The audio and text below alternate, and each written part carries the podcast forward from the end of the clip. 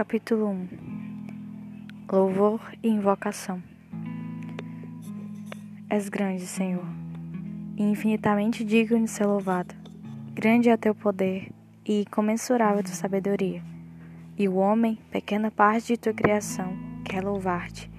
E precisamente o homem que, revestido de sua mortalidade, traz em si o testemunho do pecado e a prova de que resistes aos soberbos Todavia, o homem, partícula de tua criação, deseja louvar-te. Tu mesmo que incitas ao deleite no teu louvor, porque nos fizeste para ti, e nosso coração está inquieto enquanto não encontrar em ti descanso. Concede, Senhor, que eu bem saiba se é mais importante invocar-te e louvar-te, ou devo antes conhecer-te para depois te invocar. Mas alguém te invocará antes de te conhecer? Porque, te ignorando, facilmente estará em perigo de invocar outrem.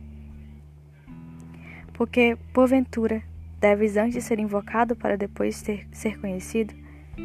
Mas como invocarão aquele em que não creem? Ou como haverão de crer que alguém lhes pregue?